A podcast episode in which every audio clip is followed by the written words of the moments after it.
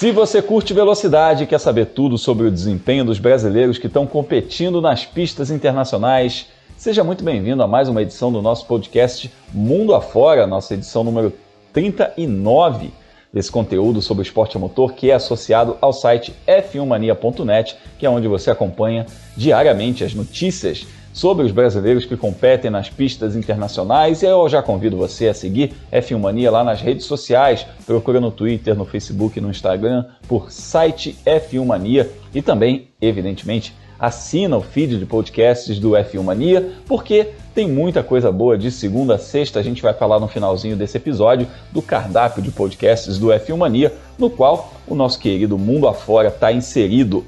Eu sou Alexander Grunwald, Fórmula Grum, jornalista especializado em automobilismo, e eu estou mais uma vez com os meus parceiros desse bate-papo sobre os brasileiros que competem no exterior o Leonardo Masson e o Felipe Giacomelli, também jornalistas especializados, e a gente tem é assunto para essa semana, porque tivemos brasileiro fazendo um ótimo papel na NASCAR, a maior categoria do automobilismo norte-americano. Leonardo Masson, que orgulho do menino Miguel Paludo, hein? Ah, que orgulho do gaúcho, viu, Grum? Primeiramente, alô, Grum, alô, Felipe, alô, você que nos acompanha.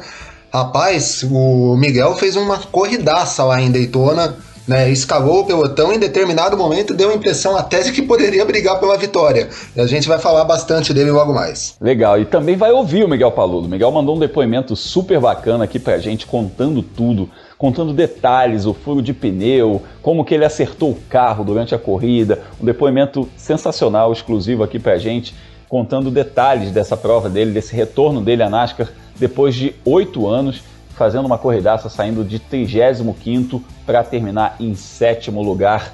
E além de falar de NASCAR, além de falar de Estados Unidos, a gente vai falar também de Europa, porque teve competição importante no kart e que foi vencida por brasileiro.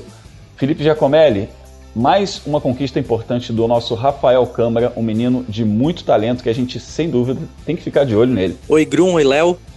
É, a gente já passou pela época da família Senna, da família Fittipaldi, da família Piquet e agora chegou a família Câmara, né? Rafael Câmara foi campeão do WSK Champions Cup, o primeiro campeonato do kartismo internacional do ano, e a gente vai falar do Sérgio Sete mais tarde também, quando a gente for de Fórmula E.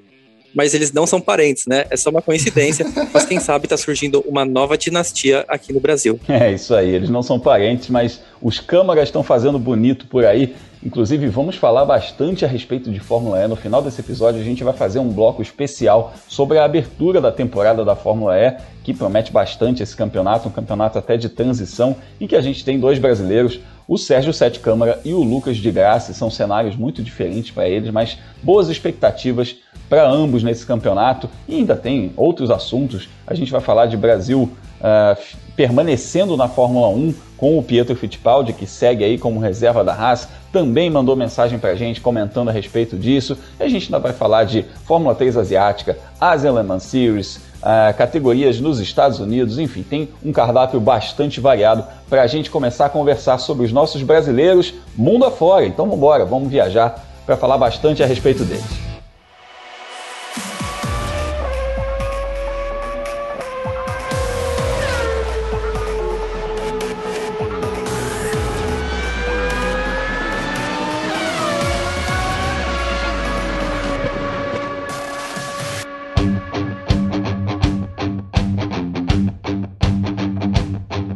E a nossa viagem começa pelos Estados Unidos, lá em Daytona, onde o Miguel Paludo fez a sua reestreia na NASCAR. Eu não gosto muito desse termo reestreia, né? Porque afinal a gente só estreia uma vez, né? Mas o que a gente viu, a gente pode classificar como uma estreia nesse formato da NASCAR, porque o Miguel Paludo passou oito anos fora da categoria e o último contato com esse tipo de carro foi lá em 2013 em que ele disputou só duas corridas nesse, nesse campeonato. Ele disputava inclusive outro campeonato, que era a Truck Series, um campeonato de picapes. Então, quer dizer, nesse, nessa configuração atual da NASCAR, em que o carro mudou bastante nesses quase 10 anos, a gente pode dizer sim que o Miguel Paludo está fazendo uma estreia não nesse campeonato, mas nesse tipo de corrida. Ele teve que reaprender muita coisa. É, ele fez uma corrida lá, lá em Daytona, no circuito misto do Daytona International Speedway e brilhou demais. Chegou em sétimo lugar depois de largar em 35 a corrida que foi vencida pelo Ty Gibbs. Então,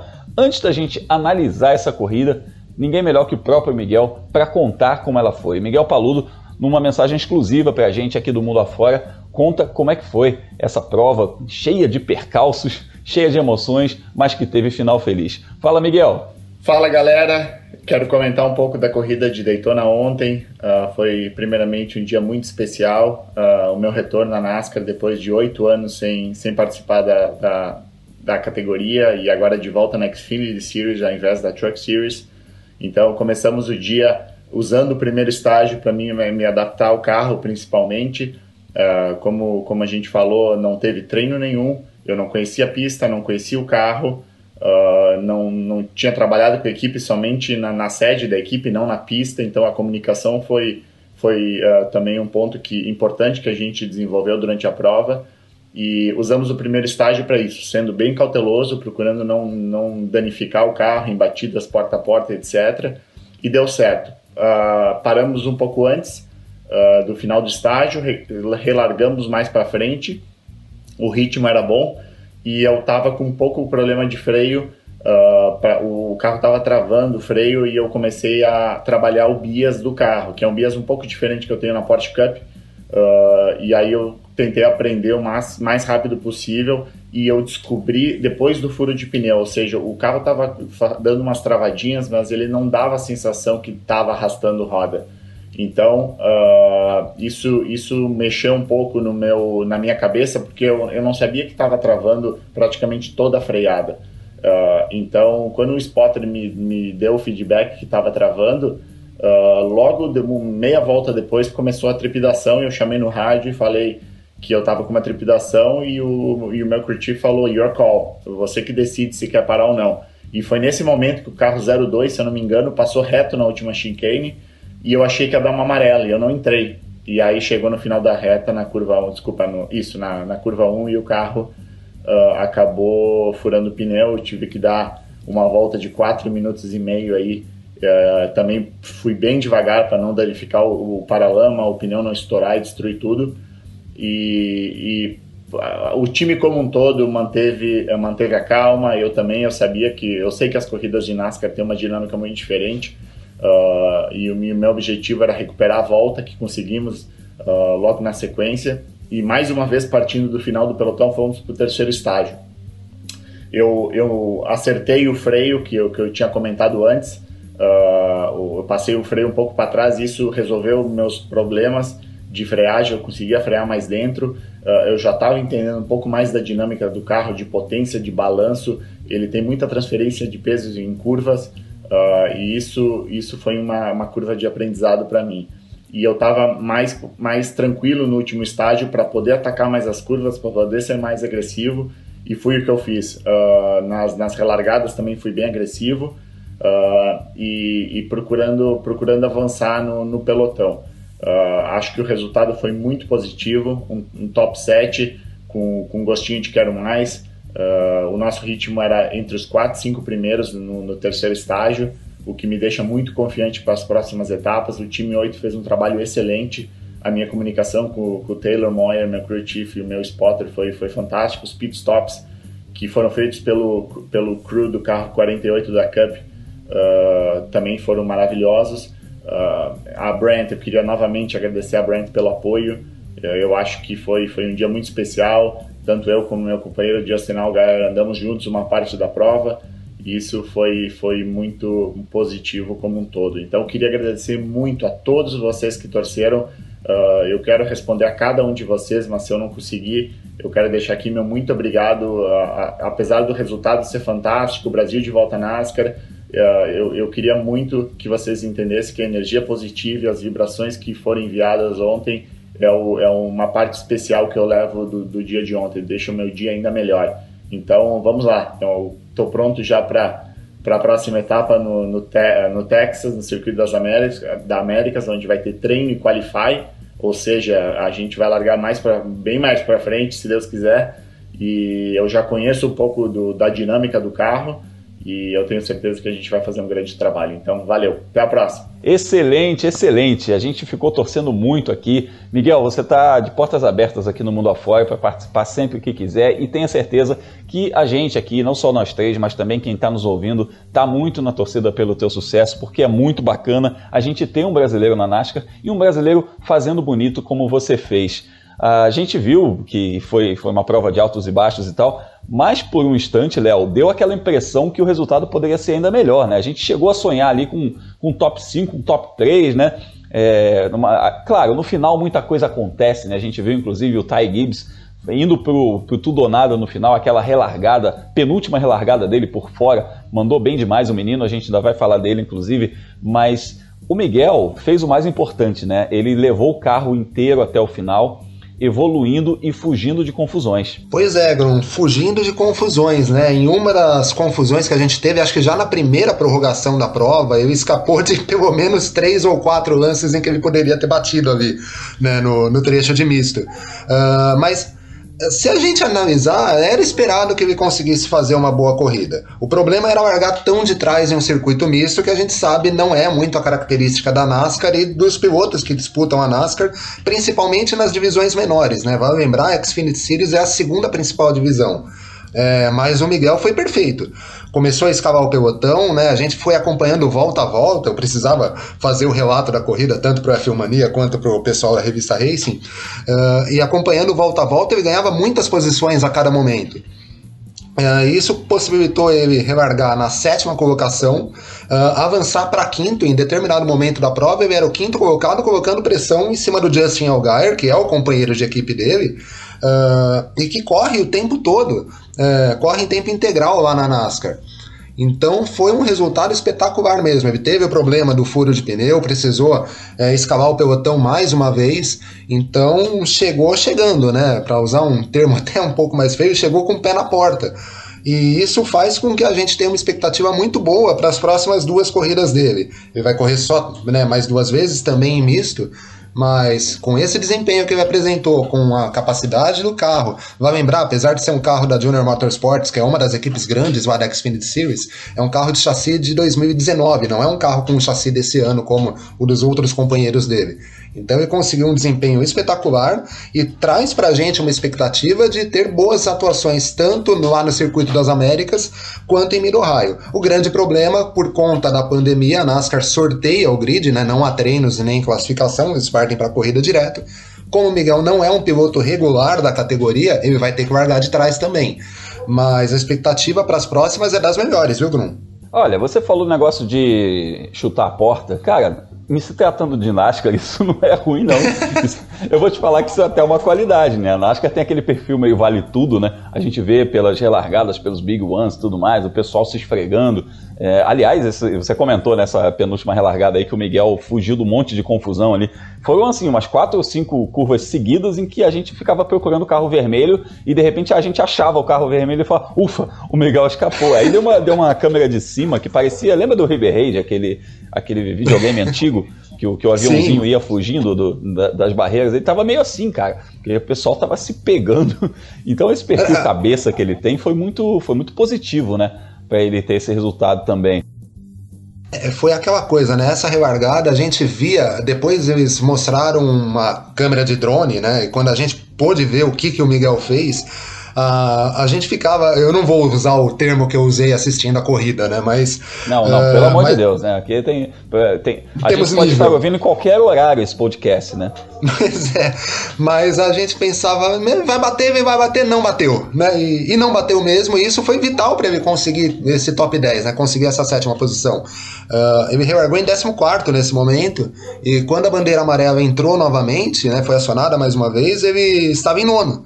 Então, muito deve ter conseguido esse sétimo lugar. Depois, na última relargada, ele ganhou mais dois lugares, né? Uh, mas muito deve ter conseguido esse sétimo lugar foi por conta de escapar desses acidentes da penúltima relargada da prova. É verdade. E isso que você falou a respeito do, do sorteio de grid, eu vou até perguntar aqui para o Felipe é, a respeito disso, né? Porque ele vai ter mais duas corridas, né? E se nada mudar, ele, ele tem que largar por, né, por conta desse sorteio de grid, ele vai largar lá de trás, né? É, dá para esperar, Felipe, de novo, desempenhos como esse de Daytona? Você acredita que o Miguel, é, nessas pistas, que são pistas é, um pouco mais complicadas, né? não tem esse, esse perfil é, roval que eles chamam, né? meio, meio misto, meio road course, meio oval, é, ele vai conseguir repetir esse tipo de desempenho? O Grum, é, depende. No Circuito das Américas, eu acho que sim. O Circuito das Américas é uma, é uma pista nova né, no calendário da NASCAR, e ainda mais nesse ano, né, que as equipes praticamente não têm tempo de treinar vai ter só como uma pista nova realmente vai ser uma exceção, né? Vai ter o, os treinos livres e a, e a, classificação, mas nas outras etapas do ano não tá tendo, né? Em Daytona, por exemplo, o Miguel contou pra gente todo esse drama que ele teve para acertar o carro. Mas é uma pista nova, então as equipes não sabem exatamente por onde começar. Elas têm muito assim dados de é, simuladores, dados de outras categorias que correm também no circuito das Américas, mas como você começar a acertar o carro, como você vai fazer esse trabalho, tá todo mundo assim começando do zero. E aí é uma, é uma situação que pode favorecer, sim, o Miguel Paludo, que ele vai perder né, essa questão de ir evoluindo etapa após etapa, porque ele não está correndo, enquanto a grande maioria dos pilotos do campeonato vão estar tá disputando, né? Por exemplo, o Mendinger, o Austin Sindrich, que são pilotos super favoritos em circuito misto, eles vão disputar todas as etapas da NASCAR Xfinity agora em 2021. Em Mid-Ohio complica um pouco. Mid-Ohio é uma pista que já está no calendário da Xfinity faz alguns anos, né? Então a gente tem a expectativa que as equipes que andam constantemente nesse campeonato, né, o caso da equipe Joe Gibbs, né, que ganhou nesse fim de semana, é o caso da Penske, é o caso da Cowlick, né, que tem o Almendinger como um dos seus pilotos, eles possam estar mais fortes em Mid-Ohio.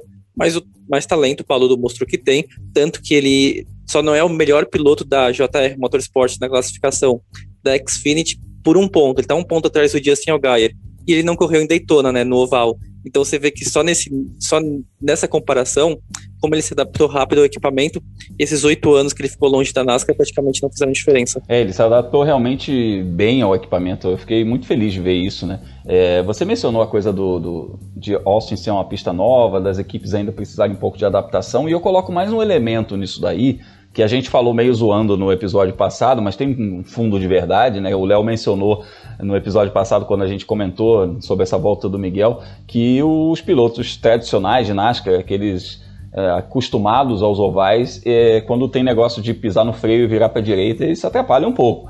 A gente fala em tom de zoeira, mas isso é sério, né? São caras que são muito bons em oval. O oval é um negócio muito técnico, eu respeito demais o oval.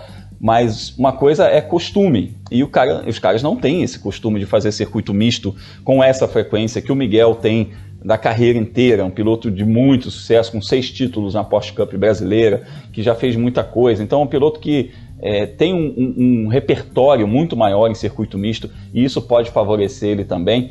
E eu quero, para a gente fechar essa, esse assunto da NASCAR Xfinity, é, eu quero só mencionar aqui que o Miguel Paludo ele volta à pista né, nesse, nessa, nesse, ele volta a competir na pista de Austin no dia 22 de maio, né, que ele vai fazer apenas três corridas esse ano. Mas você que está ligado aí na NASCAR, vai ver o campeonato inteiro, fica ligado no menino que ganhou, chamado Ty Gibbs, que ele ganhou com o carro da Toyota. É um menino de 18 anos, nasce uma estrela na NASCAR. Você vai ver muito esse menino brilhando ainda. Ele ganhou, só para vocês terem ideia, que o segundo colocado na corrida foi o Austin Cindric que é um piloto que já mostrou muito valor também. E o Ty Gibbs abriu um boqueirão no final, né? Não tinha como Austin Cindric pegar mais e foi um corridaço. A gente ainda vai falar muito aí dessa nova geração. É muito bacana a gente ver uma nova geração surgindo, não só na Europa, rumo à Fórmula 1, na própria Fórmula 1, que a gente tem nomes aí, meninos de 20 e poucos anos andando muito, já ganhando corridas, mas na NASCAR também a gente tem novos valores. Então vamos ficar de olho, a gente vai falar bastante a respeito desses pilotos. Bom, hora da gente viajar dos Estados Unidos para Europa. Então, vamos embora para Itália para falar de kart.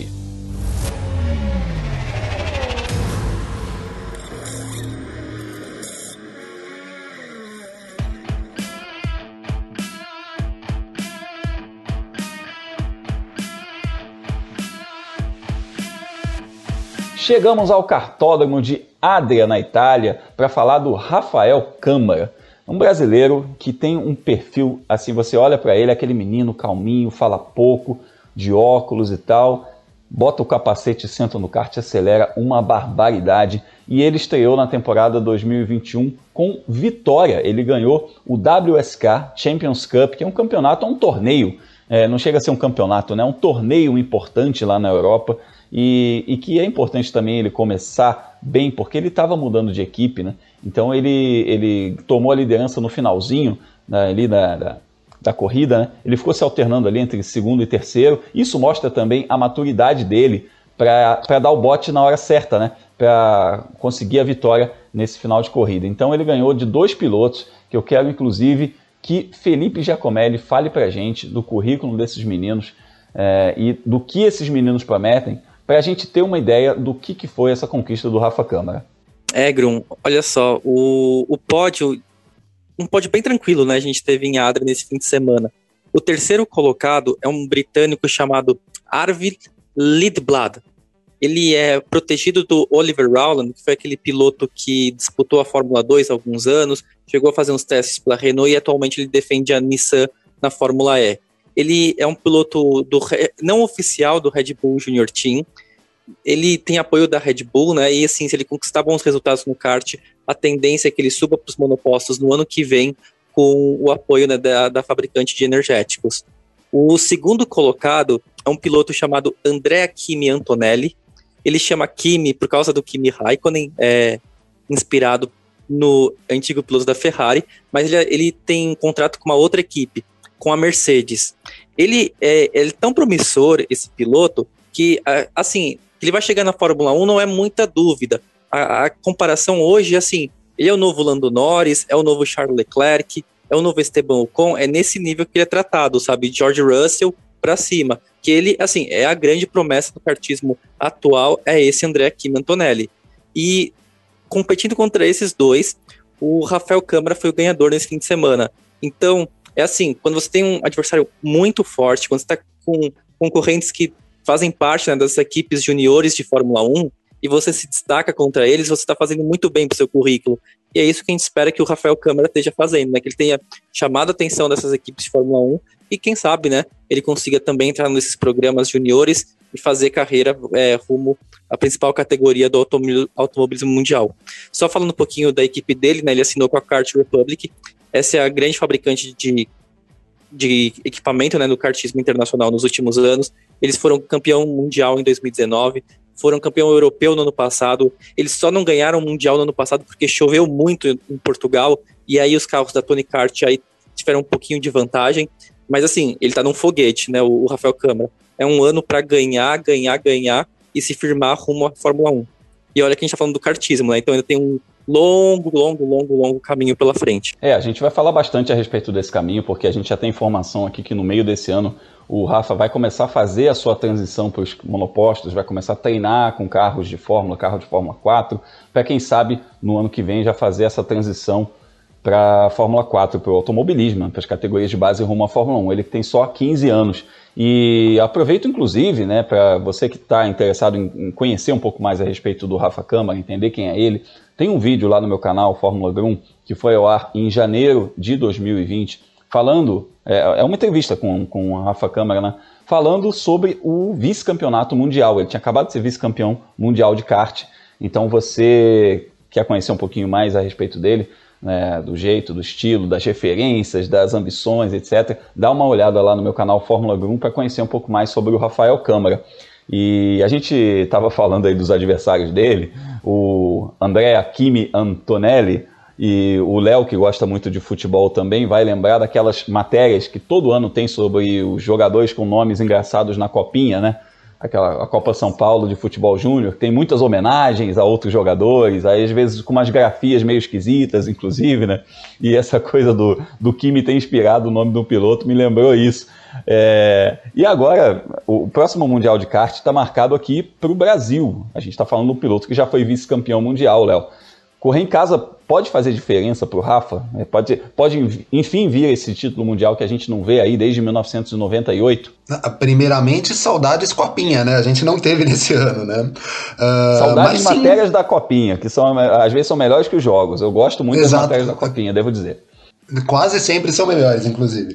É, mas sim, viu, Bruno? Ele tem condições de ser campeão mundial correndo em casa, sim. Vale lembrar, esse Mundial de Kart em Birigui era para ter acontecido no ano passado, né? Por conta da pandemia, dos problemas de logística, o Mundial acabou acontecendo lá em Portugal, como o Felipe disse. Uh, mas teremos o campeonato acontecendo lá no Speed Park, lá no final do ano, né? Já nas, nas vésperas aí do Natal. E atender, eu acredito que ele possa conseguir sim. Por que, que eu acredito isso? Ele foi campeão brasileiro correndo lá em Birigui no final do ano passado. Então ele deve enfrentar. Então ele já conhece o traçado, ele já conhece as condições né, uh, que, climáticas de Birigui no final do ano, aquela região do estado. Para quem nunca foi, uh, Birigui é uma cidade próximo de Araçatuba, já se aproximando do Mato Grosso do Sul, então é muito quente, muito quente. É um sol e... para cada milharal ali, né? Um sol para cada milharal, literalmente. Mas então ele já conhece a pista, já conhece a estrutura do local, conhece, né? A gente não sabe exatamente qual vai ser o traçado, mas eu creio que não deva haver grandes diferenças do que foi para o brasileiro no final do ano. Então, conhecimento de pista. É, isso pode fazer um. Né, pode ser um, representar uma grande vantagem para o Rafael. Além disso, o fato dele já começar a temporada enfrentando cartistas tão fortes como o Antonelli quanto, quanto o Lindblad, e mesmo rivais nacionais, uh, também ajudam ele manter um nível bastante alto. Então, dá para ser campeão sim. O kart é um pouco complicado a gente cravar, porque diferente do que a gente vê em categorias de, de carros, né, de monopólio, seja monopólio, seja turismo, é, você tem o lance do campeonato ser eliminatório, né? Você precisa se classificar, depois você tem as, as pré-finais, tem a decisão. É importante né? É, óbvio, você precisa chegar na final, mas é importante você chegar na final bem posicionado, né? Vindo de boas corridas nas pré-finais, para não precisar escalar tanto o pelotão e poder brigar. A corrida de kart ela é muito igual, né? Entre os, entre os competidores. Então, é, ele precisa fazer um campeonato muito redondinho para poder brigar por esse título. Mas sim, tem condição de brigar sim. Total condição de brigar e lembrando desse campeonato brasileiro que você mencionou, ele ganhou ao melhor estilo Rafa Câmara. Quem viu a corrida foi exatamente isso que ele fez nesse fim de semana. Ele veio cozinhando os adversários, veio ali entre as primeiras posições e tal, e no final deu o bote. Ele não estava ali nem na, nem na segunda posição, na terceira posição, ele veio cozinhando e conseguiu, no finalzinho, ganhar essa corrida e, consequentemente, ganhar esse campeonato. Então, o Rafa Câmara é um menino para a gente ficar muito de olho, é um grande talento que a gente tem aí para os próximos anos. Vai demorar ainda, né? A gente está falando de uma caminhada que ainda vai começar nos carros de Fórmula, ainda vai para a Fórmula 4, Fórmula 3, Fórmula 2. Então, quer dizer, ainda tem uns anos pela frente, mas é para a gente ficar de olho rumo à Fórmula 1. E a, ele vai voltar à pista para a primeira etapa do WSK, que é o campeonato em si, já nesse final de semana, de novo em Adria, e a gente, evidentemente, vai acompanhar tudo. Bom, a gente está numa ponte aérea meio maluca aqui, porque a gente saiu da América do Norte para a Europa e agora a gente vai voltar para a América do Norte, só que com um pezinho na Europa. Você vai entender já já. Vamos viajar mundo afora.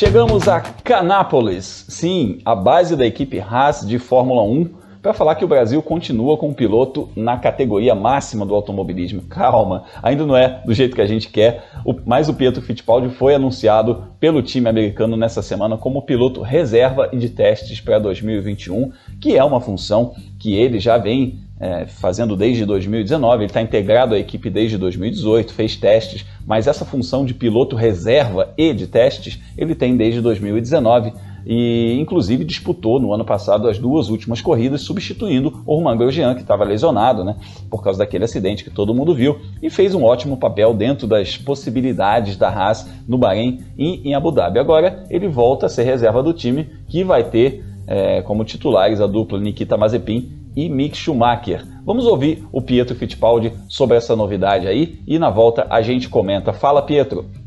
Fala pessoal, estou muito feliz de anunciar que vou continuar como piloto de teste e reserva da Haas. É meu terceiro ano com a equipe, estou muito feliz. Queria agradecer o Dini e o Gunter pela oportunidade e pela confiança. O ano passado fiz dois grandes prêmios com a equipe, é, que foram muito bons. Eu, sabe, ganhei muita experiência também com essa experiência, com certeza vai me ajudar a contribuir mais com a equipe esse ano. Estou muito feliz, já ansioso pela primeira corrida em Bahrein.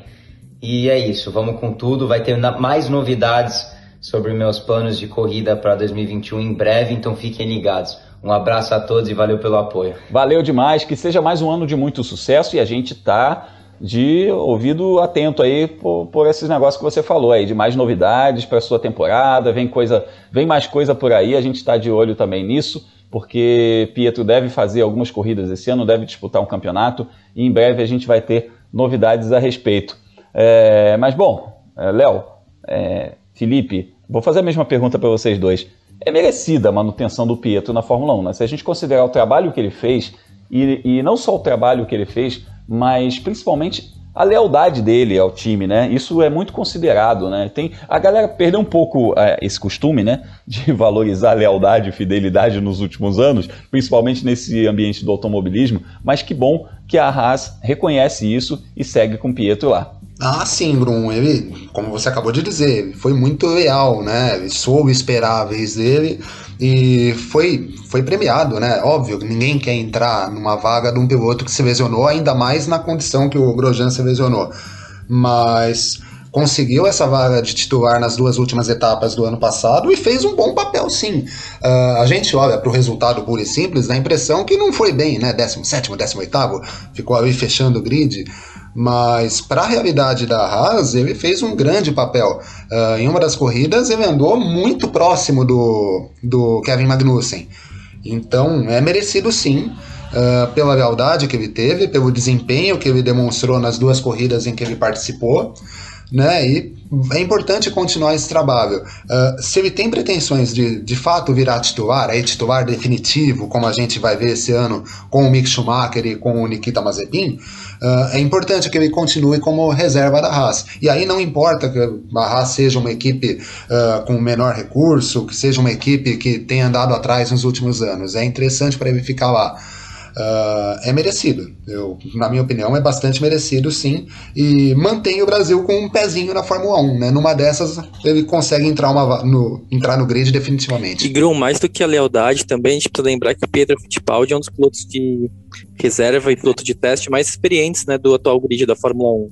Talvez só o Kubica seja um pouco mais experiente que ele, mas o Pedro já faz anos né, que participa de pré-temporada, participa de treinos pela Haas com o carro, né, o carro mais recente da equipe durante o campeonato. Então, em uma temporada em que a equipe americana está com dois novatos, o Schumacher e o Bin, é muito importante você ter um piloto que já conheça como a equipe funciona e como que é a Fórmula 1 em si, né? Não só, eventualmente, precisando substituir um dos titulares, o que é raríssimo, a gente viu acontecer no passado, mas é raríssimo, a verdade é essa, mas também para conseguir direcionar um pouco o desenvolvimento do equipamento ao longo do ano. É, você mencionou esses testes, se eu não estou enganado, ele já participou de sete sessões de teste, sem contar os finais de semana de, de GPs em que ele fez aí, né, evidentemente, ele fez os treinos livres, classificação, enfim. Mas eu, se eu não estou enganado de cabeça aqui, eu puxo seis ou sete, acho que sete, é, sessões de treinos que ele fez com a Haas, contando pré-temporada, contando aqueles treinos de novatos, contando aqueles treinos de meio de temporada. Então realmente vai ser muito importante o trabalho dele no desenvolvimento desse carro, né?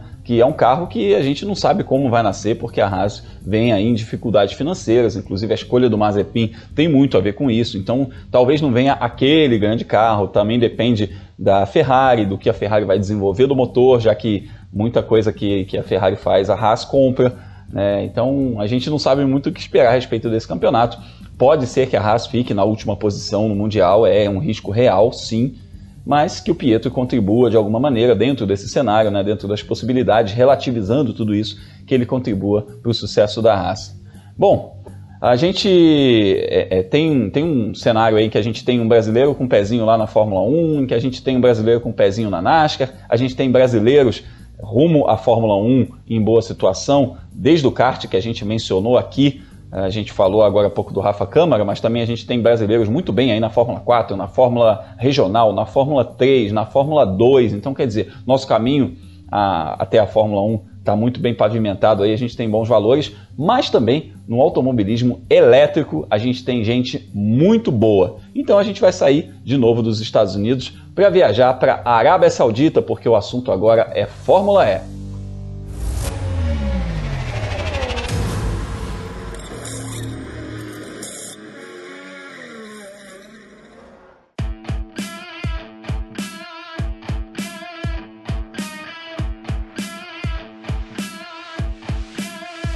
Chegamos a Al onde a Fórmula E vai dar o pontapé inicial da temporada 2021 nessa semana, nesse fim de semana, com o EPRI de Diriar. Na verdade, os dois, né? Porque vão ser duas corridas. Essa etapa vão, vai ter duas corridas, uma na sexta-feira e outra no sábado, nesse circuito de rua que é próximo à cidade de Jeddah. E temos dois brasileiros no grid nesse ano. O Lucas de que segue aí para sua oitava temporada na categoria, sempre correndo com a Audi, e o Sérgio Sete Câmara, que estreou no fim do ano passado, naquele festival de Berlim, nas últimas provas da temporada, e que vai defender a Dragon Penske mais uma vez. Atente-se, Dragon Penske, tem um Penske aí, a gente vai falar um pouco sobre isso. É, mas a gente vai começar falando sobre o Lucas Graça, que é um piloto mais experiente, um piloto que inclusive já foi campeão da categoria é, e que? Se nada mudar nesse cenário que a gente está falando aí, ele vai para a última temporada dele com a Audi, já que a Audi já anunciou que está de saída do campeonato. No fim dessa temporada, vai embora da categoria, pelo menos como equipe oficial. A gente não sabe ainda se fica fornecendo equipamento para outras equipes. Mas falando do de graça, a gente tem aqui uns números que são assim assustadores no bom sentido. O de graça tem 69 largadas e fez 33 pódios nessas 69 largadas, sendo Desses 33 pódios, 10 vitórias, largou três vezes na pole e fez sete melhores voltas e foi campeão na terceira temporada. Então, vamos ouvir Lucas de Grassi para saber qual é a expectativa dele para essa temporada 2021 da Fórmula E. Fala, Grum, aqui é o Lucas de Grassi e, bom, se preparando aí para a primeira etapa do Campeonato Mundial de Fórmula E, que começa dia 26 e 27 de fevereiro em Riad, na Arábia Saudita. E, bom, expectativa para esse campeonato é ser muito apertado, muito acirrado. Eu acho que todas as equipes evoluíram muito o carro para o mesmo regulamento técnico que a gente teve nos últimos anos. Então, na verdade, a mesma potência máxima na classificação, mesma potência de corrida, a mesma energia. Então, acho que as equipes estão otimizando o seu carro e por isso que eu acho que a diferença entre os carros deve diminuir e ficar o grid cada vez mais apertado. Isso significa mais ainda chance de você ter diferentes vencedores, ser mais difícil pontuar com regularidade e né, esse sistema da classificação da Fórmula E, que é dividido em grupos, né, a classificação são divididos em quatro grupos de seis pilotos, sendo que é, os primeiros seis do campeonato sempre pegam a pista na pior condição.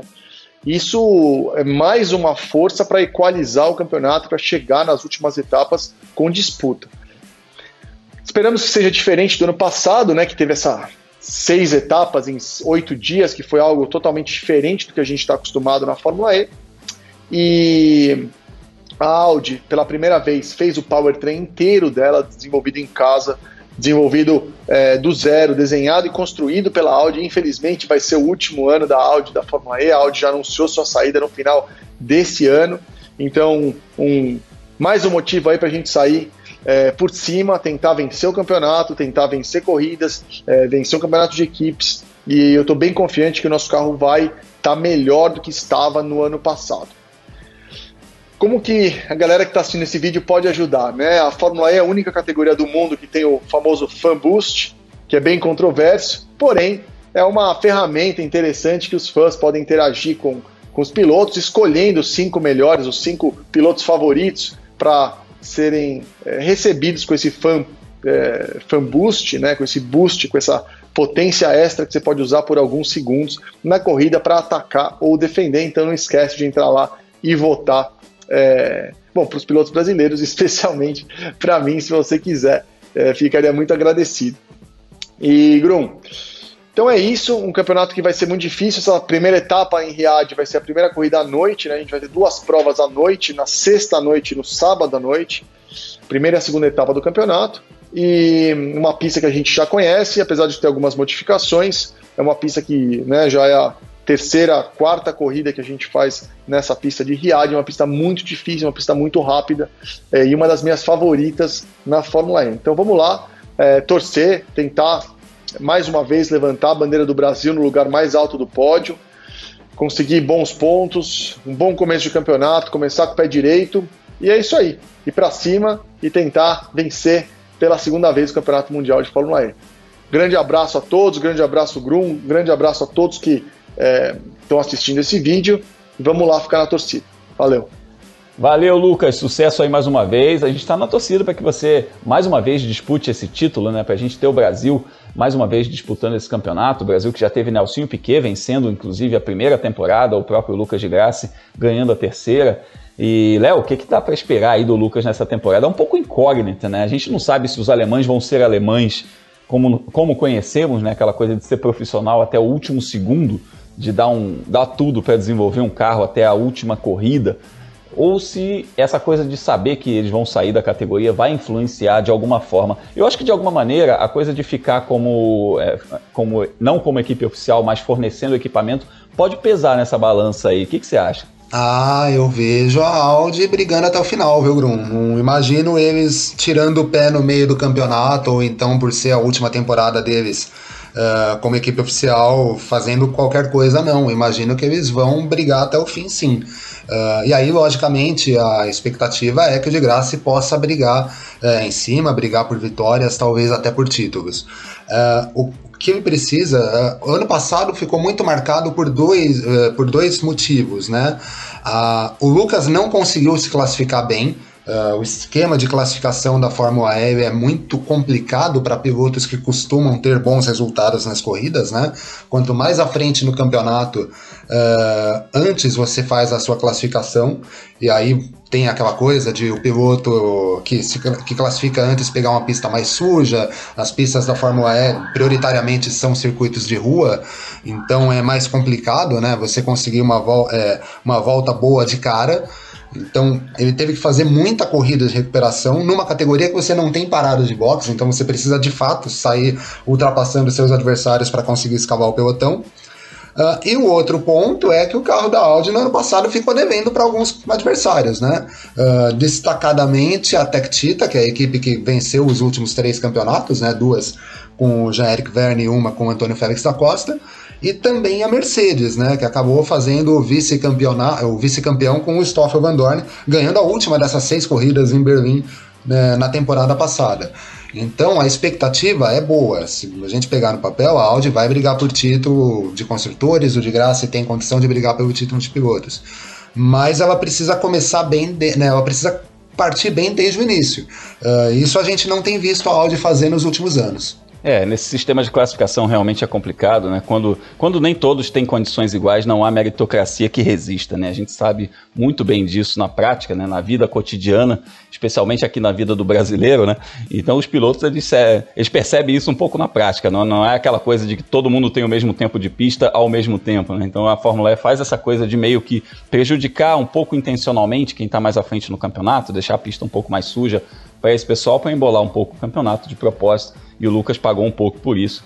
É, a gente viu que ele não chegou na última corrida em condições de brigar pelo título, embora tenha feito uma, uma, um campeonato consistente e tenha de fato brigado por esse campeonato com, com um equipamento inferior. A gente viu que em 2020 ele não chegou à última corrida brigando, muito por conta disso também. É, bom, eu vou. Agora a gente vai falar do Sérgio Sete Câmara, eu vou passar a bola para o Felipe daqui a pouquinho para a gente falar a respeito disso. E o Serginho também mandou uma mensagem pra gente, né? Ele vai disputar a temporada completa pela primeira vez na Fórmula E, depois de correr lá no Festival de Berlim. Vamos ouvir a mensagem dele e aí a gente conversa a respeito dessa estreia em tempo integral na Fórmula E do Sérgio Sete Câmara. Fala, Serginho! E aí, pessoal, tô aqui no quarto do hotel em Riad fazendo minha quarentena. Eu já esperei mais de 48 horas. Hoje de manhã, finalmente fiz o meu teste PCR. Aqui a gente teve que aguardar antes disso. E agora eu tô esperando ansiosamente aqui o meu resultado, que se Deus quiser vai sair negativo. E, e nesse meio tempo fazendo alguns exercícios aqui no quarto, às vezes reunião ali com os engenheiros, é, tentando fazer tudo para não ficar doido aqui, né? É, trancado no quarto. Mas faz parte. É, para quem não sabe, esse final de semana a gente tem nossas duas primeiras etapas do campeonato 2021, campeonato mundial da Fórmula E. Eu tô muito animado. Eu já corri, já fiz algumas corridas ano passado como piloto reserva, mas essa temporada vai ser realmente uma temporada de estreia, então situação que eu tenho muita coisa para aprender. E, mas eu procurei fazer minha parte, estudar bastante, passei desde o início de fevereiro lá na equipe fazendo simulador, reunião com os engenheiros, é, o máximo possível que eu podia para chegar aqui com a sensação de que eu fiz minha parte, de que eu me preparei. É, mas não vai deixar de ser desafiador. Todos os pilotos do grid são de altíssimo nível, têm experiência com o carro, com a pista, é, e eu vou ter que aprender tudo isso. Então, é, vamos ver como é que eu vou me sair. Eu, eu vou estar tá passando o máximo de coisa para vocês aí pelas redes sociais. Quem quiser me seguir, arroba Sérgio Sete Câmara. Lá vai ter coisa de bastidor aqui que eu tento postar, resultados. É, e também vai estar sendo transmitido em mais de um canal de TV aí no Brasil. Eu conto com a torcida de vocês. Vou fazer o melhor aqui. Um abraço. Valeu, bem completo, bem didático. O Serginho tá animado para essa temporada. É bacana a gente esperar aí um, um, um bom campeonato dele. É, embora a gente saiba, né, Felipe, que o equipamento não é dos melhores. A equipe vai correr com o mesmo carro da temporada anterior, que, que era um dos piores carros do grid. Mas tem uma coisa interessante aí que a gente tem que avaliar. A gente acompanhou de perto toda a trajetória dele nas categorias de base, ele mostrou muito valor. Ele ganhou a superlicença dele através de bons desempenhos de briga por título na Fórmula 2, ele ganhou a superlicença para a Fórmula 1 é, e de repente desviou um pouco desse caminho, mas agora ele é piloto titular numa categoria top. Então a gente tem que falar isso também, né? O sonho da Fórmula 1, obviamente, ele não deve ter apagado esse sonho, mas ele começou a pensar na sua carreira em longo prazo e agora está como titular numa categoria top. Só que é numa equipe que não é uma equipe tão competitiva assim. É, dentro da realidade da Dragon, o que, que dá para a gente esperar do Serginho? E eu quero, inclusive, que a gente fale um pouquinho dessa coisa de ter o Penske no nome, né? Agora eles adotaram, né? Agora, oficialmente, é Dragon Penske. É, Grum, essa, a Dragon mudou de nome muitas vezes ao longo da história dela na Fórmula E, já foi chamada de Faraday, né? A Faraday já fechou as portas, inclusive. Temporada passada era a Jox, e aí Geox Dragon. É. Isso, aí o patrocinador foi embora. E aí agora eles realmente abraçaram o nome Penske, que é uma forma também de estar tá, é, mais ligado à família. A, o, a Dragon né, é do Jay Penske, filho do Roger Penske. O Jay Penske, durante toda a carreira dele, ele tentou sair né, um pouco da sombra do pai. É claro que sobrenome famoso abre muitas portas, mas a passagem da Dragon na Indy foi muito pequena, né? Foram pouquíssimas temporadas e depois ele percebeu que o, a Fórmula E, né, era a categoria em que ele poderia se firmar. Até agora ainda não se firmou, né? A Dragon não é uma equipe de ponta. E aí a gente tem a situação do Sérgio Sete Câmara nesse ano. Olha só. Ele está numa equipe que constantemente muda de nome e perde patrocinadores. Nas primeiras duas etapas desse ano, vai ser com o carro do ano passado. O novo carro ainda não, nem começou a ser desenvolvido. Quer dizer, foi desenvolvido, mas não está sendo testado. O Sérgio Sete Câmara é o piloto mais jovem do grid, então, em termos de carreira, é o menos experiente. Claro que na Fórmula E ele também tem outros estreantes né, nesse ano, então ele está ali equilibrado, por exemplo, ele, o Jake Dennis, que vai correr a BMW, tem ali mais ou menos a mesma experiência de nada, né? De ter participado de alguns testes até agora. Mas tem um lado bom, né? Porque, assim, é... a, a Dragon, por mais bagunçada que seja, ela não é uma equipe que estruturalmente ela seja ruim, né? Não é porque o, o, o, dono é um picareta, não é porque a equipe não sabe que ela realmente assim tomou decisões ruins, é, não conseguiu se estruturar de uma forma. Então, a hora que você bate no fundo do poço, a partir dali você só consegue subir. É um pouco a gente, assim, a, a gente acredita que a Dragon tenha é, essa capacidade de se organizar internamente, trazer engenheiros bons, mecânicos bons, é, diretores técnicos que entendam da Fórmula E de automobilismo como um todo para conseguir dar é, ordem na casa e a equipe conseguir evoluir nesse ano. E assim, quando você é o piloto mais jovem do grid, você não está brigando para esse ano, você está brigando pela sua carreira, né? E aí qualquer resultado positivo que o Sérgio Sete Câmara consiga, ele é um piloto muito bom em classificação e aí é um item fundamental na Fórmula E, como o Léo mesmo falou na questão do de graça, é, corrida que ele conseguisse classificar nas primeiras filas do grid de pontuar vão ser ótimas para ele. A expectativa da Dragon para esse ano não é alta. Então, se ele conseguir ali alguns pontos com alguma certa frequência, não cometer erros, se tiver poucos abandonos, acho que a gente pode considerar que é uma temporada muito boa, né? E aí, quem sabe, a gente pode também ter um ano muito bom dele do não irmão dele, o Rafael Câmara, pra gente falar bastante deles nesse ano. o não irmão é ótimo. Pois é, só deixando claro, a gente falou do Rafael Câmara e agora está falando do Sérgio Sete Câmara, mas eles não são parentes. É, o Rafael Câmara é de família pernambucana e o Sérgio Sete Câmara é de família mineira, é, mas ambos apaixonados aí pelo automobilismo, têm a veia do automobilismo. E de tudo isso que você mencionou, Felipe, me chama a atenção a coisa de ser, é, de não ter cobranças. Isso é muito bacana, porque o Sérgio, com a juventude, com a equipe que ninguém espera nada, qualquer coisa que ele fizer vai ser digna de nota. Isso é muito bom, né? Vai, vai, vai valorizar o trabalho dele, mas ao mesmo tempo, se ele não fizer, também ninguém vai cobrar, porque todo mundo sabe que é uma tarefa muito difícil. Então ele vai poder amadurecer sem ter aquela pressão que a gente viu, por exemplo, quando o Barrichello teve que, entre muitas aspas, substituir o Ayrton Senna, porque as pessoas enxergaram assim imediatamente, e a gente via que o Rubinho era um piloto muito bom, muito talentoso, mas um piloto em desenvolvimento. Que aí, de repente, o pessoal tirou o holofote de cima do Senna, que era o maior, um dos maiores de todos os tempos, na minha opinião, o maior de todos os tempos, para jogar num piloto que estava em desenvolvimento, né? E aí gerou uma cobrança muito grande.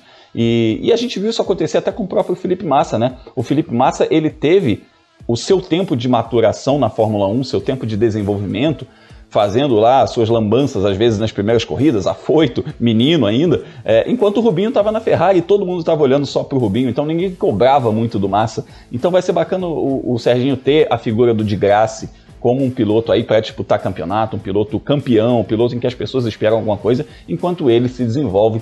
E é um desenvolvimento de realmente, como você disse, é um desenvolvimento de longo prazo. E falando desse fator Penske aí, agora, nesse momento exato, nesses próximos aí talvez três anos, a Penske está muito voltada, as organizações do Roger Penske na família, é, eles estão muito voltados para a coisa da estruturação dos negócios. Então, só lembrando para o pessoal que talvez não, não esteja ciente, o Roger Penske comprou a Fórmula Indy, comprou o Autódromo de Indianápolis e comprou é, todo o esquema de geração de imagens, de broadcast da categoria. Então isso significa uma operação gigantesca, não só uma operação caríssima, mas uma operação gigantesca, tanto que ele tirou a equipe da IMSA com é, o título, foi campeão e tirou a equipe, e tirou a equipe da Supercars, que é a Stock Car australiana, para concentrar mais forças aí nesses campeonatos em que ele disputa, que são a Fórmula Indy e a NASCAR. E aí o que, que a Fórmula E tem a ver com toda essa história? A gente está falando do futuro que tem muito é, para caminhar para o lado elétrico. E aí o Jay Penske é uma figura que pode entrar é, com, com muito protagonismo nisso, porque a Penske é, tem planos sim de ser uma montadora de carros elétricos. A Penske já é uma empresa hoje de transporte, de logística e de concessionárias de carros por toda a América do Norte. Então, o negócio de automóveis já é um negócio da Penske, já está enraizado no DNA da família Penske.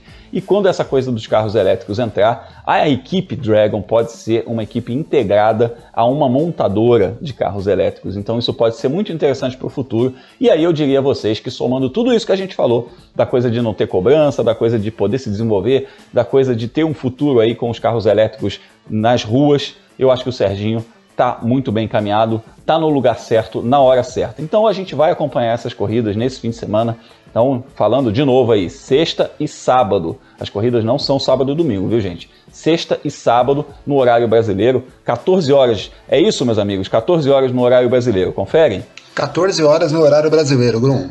Isso aí. Então na TV Cultura. Ficar... Na TV Cultura. Aliás, muito bem lembrado, grande novidade. O pessoal se acostumou a ver na Fox Sports, a partir desse ano vai ser na TV Cultura. Estou curioso para ver isso também. A gente vai ficar ligado, vai participar muito nas redes sociais. E você que está nos ouvindo, participa nas redes sociais, conversa com a gente no Twitter durante as corridas. A gente vai postar lá com a hashtag Mundo Afora também, vai falar sobre a Fórmula E, vai falar sobre tudo do, do, automobilismo internacional, mas acompanhe essas corridas com a gente, troca ideia lá no Instagram, no Twitter, para a gente falar bastante a respeito disso no próximo episódio, no nosso episódio número 40, na semana que vem.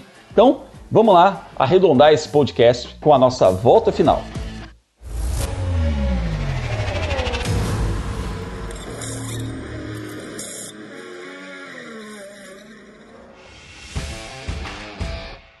E a nossa volta final tem aí um giro de resultados por todo mundo. A gente começa falando da Asian Le Mans Series, que terminou sua temporada, aquela temporada que mal começou. Foram quatro corridas em sete dias, dois finais de semana seguidos ali, com quatro corridas, duas na, na pista de Dubai e duas na pista de Yasmarina, lá em Abu Dhabi. E o Marcos Gomes flertou ali com o pódio nessa rodada dupla final da Asian Le Mans Series, só que não conseguiu. Ele está correndo com uma Mercedes AMG GT3, faturou um quinto lugar e um oitavo nesse circuito de Yas Marina. E o outro brasileiro nessas corridas, o Oswaldo Negri, foi oitavo na primeira corrida e abandonou a segunda, ele que corre com uma Ferrari. A gente lembra que o Marquinhos também corria de Ferrari, a partir desse ano a equipe mudou, a equipe que era a campeã mudou para Mercedes e sofreu um pouquinho com essa adaptação. E o título ficou com a equipe Precolt Herbert, foi campeã no GTS. E se não deu brasileiro campeão na pista, teve brasileiro campeão fora da pista. Esse time, esse, esse time que ficou com título nessa classe GTS, conta com a engenheira brasileira Tamires Lustosa, que ajudou essa equipe formada pelos pilotos Ralph Bohan, Alfred Renauer e Robert Renauer a serem campeões da Eisen Le Mans Series e esse título dá uma vaga para Le Mans. Então a gente vai falar também bastante ao longo do ano a respeito das 24 horas de Le Mans. Ainda lá na Ásia a gente falou da, dos brasileiros que correram em Asmarina pela Asian Series, mas em Asmarina também teve a decisão da Fórmula 3 asiática e o Roberto Faria foi o nosso representante. Ele disputou essa temporada como uma preparação aí para a Fórmula 3 inglesa que ele vai disputar em 2021. Ele teve como melhor resultado o oitavo lugar na segunda corrida desse fim de semana, foi o 15º no campeonato com 10 pontos de um campeonato que teve participação aí de pilotos que já têm muito mais experiência. É bom a gente frisar que existe uma corrida pela superlicença e que os pilotos que disputam categorias como a Fórmula 2, por exemplo, disputaram também esse campeonato. Tanto que o campeão foi o chinês Guan Yu Zhou, que fez 257 pontos, ele que vai disputar a Fórmula 2 esse ano, que é piloto da academia da Renault também. O Gerard Daruvala, piloto da academia da Red Bull, foi o terceiro colocado nessa temporada da Fórmula 3 asiática. Então, é um campeonato que é uma categoria de base, mas que conta com pilotos mais graduados. Então, é bacana o Roberto Faria também ter esse contato com pilotos mais experientes para ele se desenvolver. Nos Estados Unidos, a gente teve a abertura da Trans Am lá em Sebring, que é um campeonato, aquele campeonato dos muscle cars, dos, dos V8, os carros potentes que os americanos adoram. E o brasileiro Rafa Matos, que está radicado nos Estados Unidos já tem algum tempo, chegou em segundo lugar logo à frente do Mike Skin, o atual campeão dessa categoria que ele compete, que é a TA2. A corrida foi vencida pelo Thomas Merrill. Então, nesse momento, temos o Rafa Matos como vice-líder do campeonato. Ele que está tentando esse título e em breve vai participar também aqui do Mundo Afora. Amigos, vamos chegando aí ao finalzinho, vamos vendo aí já quase a bandeira quadriculada de mais um episódio do Mundo Afora, mais um papo muito bacana. Leonardo Masson, para a gente se falar nas redes sociais aí com a galera. Ah, pode, me procurar tanto no Twitter, quanto no Facebook, quanto no Instagram por Leonardo Marçom. Lá a gente fala bastante das corridas, eu falo do meu trabalho tanto na Filmania quanto na revista Racing. Uh, enfim, estamos lá trocando uma ideia. Né? Final de semana a gente vai ter mais um final de semana bastante movimentado aí, com diversas corridas envolvendo brasileiros e não envolvendo brasileiros. Então a gente vai conversar bastante por lá, Grum. É isso aí. A gente vai ter também a agenda da velocidade, né, Felipe? É, Grum, se tem carro na pista, tem a agenda da velocidade, né? É um post que eu faço no meu blog, na World of Motorsport, em que eu coloco os horários, o resultado e onde assistir a cada sessão de pistas que acontece nas principais categorias do automobilismo mundial no fim de semana, né? E aí, assim, se a pessoa perder alguma dessas sessões de pista, é só entrar no meu site novamente, que aí tem um link lá para os resultados. Eu publico essa agenda toda quinta-feira. E nesse fim de semana a gente falou por aqui, o destaque é mesmo a Fórmula E. E quem quiser falar comigo nas redes sociais, só procurar por Felipe Giacomelli tanto no Instagram quanto no Twitter. E quem quer falar comigo, vai lá. Fórmula Grum, procura a gente no Twitter e no Instagram, também no Facebook por Fórmula Grum. E, gente, vai lá no canal Fórmula Grum no YouTube. Já aproveito aqui, faço o meu comercial, porque a gente fez o Giro Mundo Afora essa semana, bastante ilustrado com esses assuntos que a gente discutiu aqui no podcast. A gente tem trechos das corridas, a gente tem os depoimentos dos pilotos, a gente fala bastante a respeito do que os brasileiros fizeram. E vai ao ar nessa quinta-feira um especial a respeito dos brasileiros que estão competindo na Fórmula E, o que esperar deles, a gente vai falar bastante sobre isso também. Inscreva-se lá, youtube.com/barra Fórmula para você ficar sabendo do que a gente está falando aí dos brasileiros mundo afora, ativa as notificações, que aí o YouTube te avisa quando tem vídeo novo no ar. E a gente aproveita aqui, antes de encerrar, para convidar você, assina o feed do site F1 Mania em qualquer agregador, no Spotify, Apple Podcasts, onde você quiser. Assina lá e ativa as notificações do F1 Mania, porque você vai receber as notificações de quando tiver um Mundo Afora novo no ar, quando tiver um Full Gas Podcast também no ar, onde o Gabo Carvalho e o Gabriel Lima falam da MotoGP e também do F1 Mania em ponto, que vai ao ar de segunda a sexta com o Carlos Garcia e o Gabriel Gavinelli falando das notícias, a nossa as nossa, o nosso noticiário diário a respeito de Fórmula 1 e de várias categorias dentro do feed do site F1 Mania. E fica aí ligado nas redes sociais, conversa com a gente, troca uma ideia. Vamos falar a respeito dos brasileiros que estão competindo mundo afora. Na próxima semana a gente está de volta com o nosso episódio número 40 e eu te espero. Um abraço, até a próxima!